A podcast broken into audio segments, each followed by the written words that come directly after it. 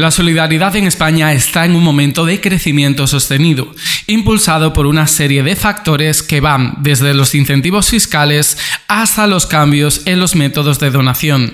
Este aumento en la generosidad de los ciudadanos ofrece a las ONGs una oportunidad única para revisar y adaptar sus estrategias de captación de fondos y comunicación. En el episodio de hoy vamos a explorar cómo las organizaciones pueden aprovechar estas tendencias para maximizar su impacto y fortalecer así su relación con los donantes. Empezamos. La escuelita de ONG.com. Todo sobre campañas de sensibilización y causas sociales. Fundraising para cumplir con tu misión. Según un estudio de la Asociación Española de Fundraising, el donante medio en España es una mujer de 59 años con un poder adquisitivo mayor que la media nacional.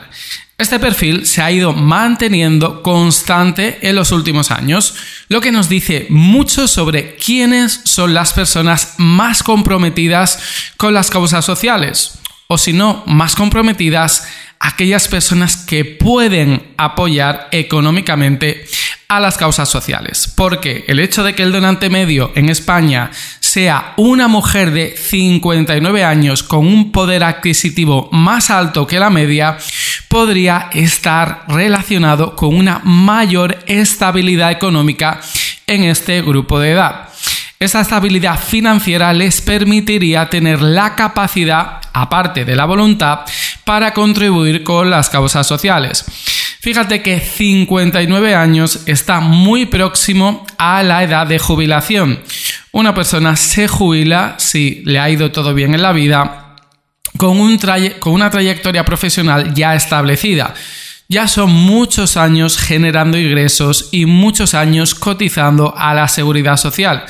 Probablemente la casa, el piso, el departamento ya lo tengan pagado, sus hijos, en caso de tenerlos, ya estén en la universidad y, dicho de otro modo, los grandes gastos que la vida te hace gastar, digamos, afrontar económicamente, ya están realizados, por los que tienes un plus extra de dinero que puedes, por ejemplo, utilizar para donar a una causa social. Sabiendo esto, las ONGs podrían sacar provecho de esta información y crear campañas de recaudación de fondos que se dirigen especialmente a este grupo, con mensajes de comunicación que resuenen especialmente con sus intereses de estas personas. Un grupo de edad, hemos dicho mujer 59 años, pero podríamos hacerlo un poco más genérico, pues personas a partir de los 55 años, hombres, mujeres que estén trabajando, que lleven muchos años siendo económicamente estables y que no tengan problema alguno en donar pues el dinero que para ellos es una cantidad irrisoria a una organización social que trabaje pues una, causa social que realmente les interese a estas personas. Imagina una campaña que destaque pues eh, el impacto que está teniendo una ONG con los beneficiarios.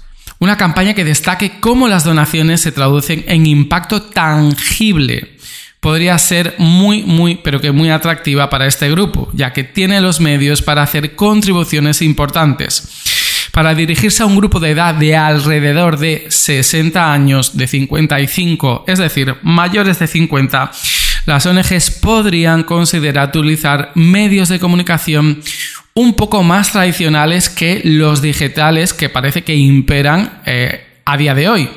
Me estoy refiriendo a la televisión, a la radio, a los teléfonos, a los periódicos, a, pues mira, toda aquella información que consumen las personas con más edad.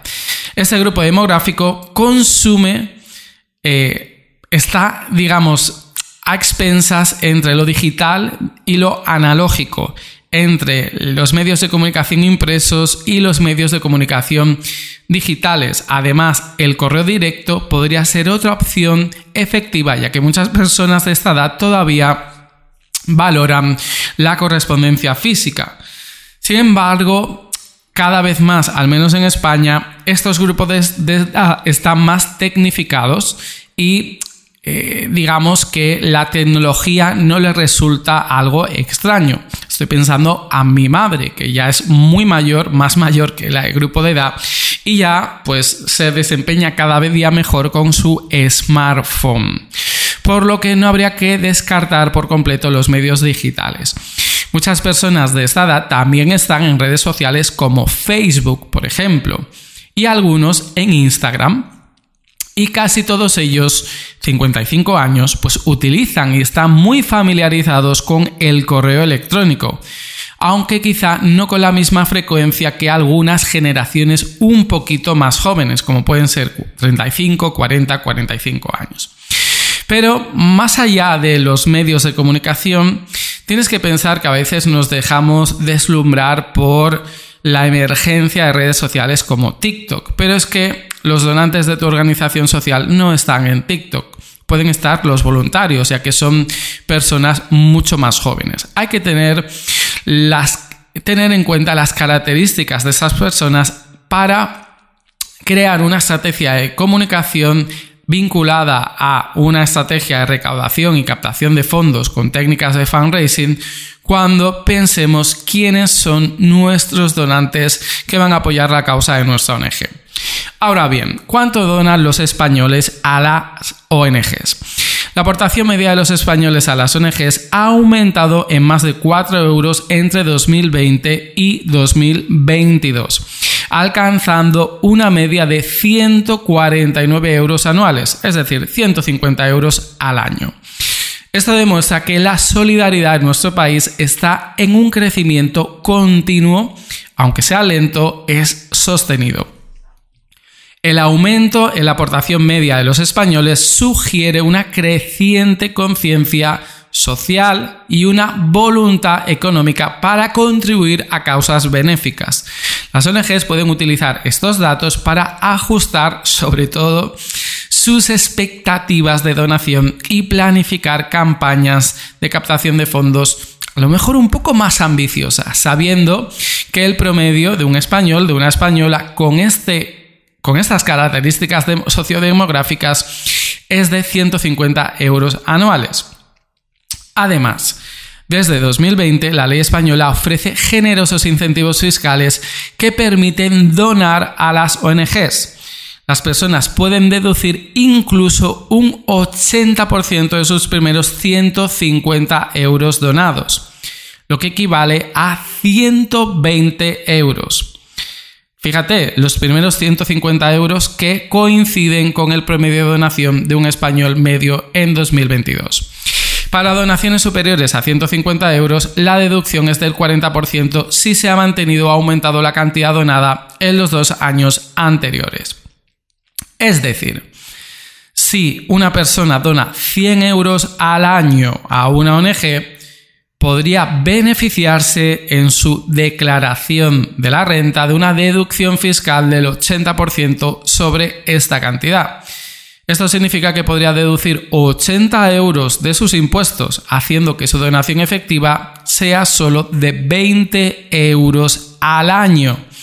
Esto es una forma excelente de maximizar el impacto de la solidaridad al tiempo que obtienes un beneficio fiscal, que a todos nos viene bien.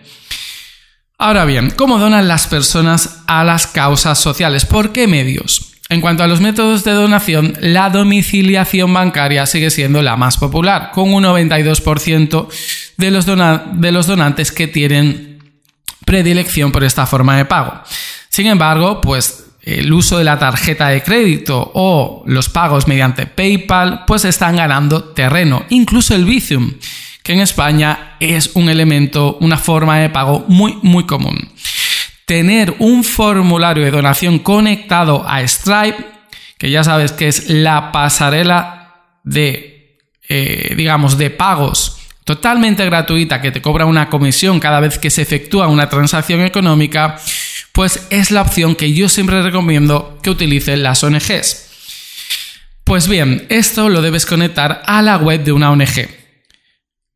Por ejemplo, Stripe es totalmente segura y cada vez más personas conocen este método de pago y cada vez más personas confían en que no va a producirse ninguna, digamos, eh, alteración de la donación, porque es 100% segundo.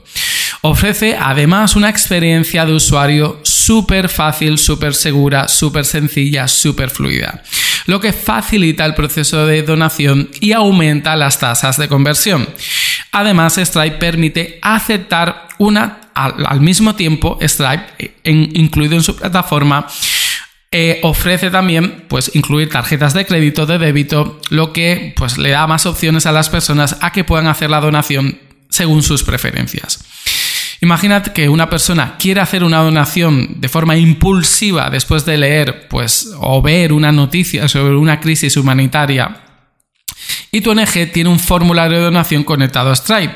Pues esa persona podría hacer esa donación en cuestión de segundos, sin tener que pasar por un proceso de enviar los datos en un email, eh, enviar su cuenta bancaria o incluso preocuparse por la seguridad de los datos que está introduciendo en el formulario de pago. Un formulario de donación conectado a Stripe no solo facilita la vida de los donantes, sino que también puede aumentar las donaciones recibidas por una ONG. En Madrid y en Barcelona, en el caso español, se concentra más del 30% de los donantes en España, pero no olvidemos otras ciudades como Valencia, Alicante, Sevilla, que también tiene un número muy grande de donantes. Aparte de ser poblaciones con mayor población, es decir, con mayor número de personas viviendo en ellas, la concentración de donantes en grandes ciudades como Madrid y Barcelona puede verse, eh, digamos, acentuada por una mayor exposición de campañas de concienciación y eventos de recaudación de fondos, sobre todo en la calle. Estos son los famosos phasers, los captadores en vía pública, que en grandes ciudades tienen más presencia que en ciudades un poco más pequeñas. Las ONGs podrían aprovechar esta información para focalizar sus esfuerzos en estas áreas geográficas y si no también hacerlo extensible vía Internet. Entiende ahora por qué debes conocer a tus donantes. Si tú conoces el perfil de persona que dona a las ONGs en España y que contribuye al desarrollo económico del tercer sector, podrías adaptar tus estrategias de captación de fondos y comunicación. No es lo mismo dirigirse a un joven de 20 años que a una persona de 59 años. Cada grupo pues tiene sus propias necesidades, expectativas, lenguaje y forma de interactuar con las ONGs. Conocer a los donantes no solo es una cuestión de curiosidad, sino una necesidad para poder adaptar tus estrategias y ser más eficaz y tener un impacto real y social en tu misión. Así que si aún no lo has hecho, es hora de empezar a recoger datos y conocer mejor a las personas que apoyan tu causa social. Es tan simple como coger tu base de datos y hacer un mínimo estudio de pues, las características o los patrones que más se repiten de los donantes que actualmente y tienes en tu ONG y desarrollar por un lado estrategias de captación y atracción de nuevos donantes y por el otro lado estrategias de fidelización para que las personas que ya están apoyando a tu causa social pues lo continúen haciendo. Si te interesa mejorar tus estrategias de fidelización, la comunicación de tu ONG, la captación de fondos, las técnicas de fundraising o quieres profesionalizar la forma de trabajar de tu organización, ahora puedes acceder a todos los cursos de la escuelita de ONG y empezar por la formación que más te interese. Las inscripciones están abiertas. Te espero en la Hasta luego.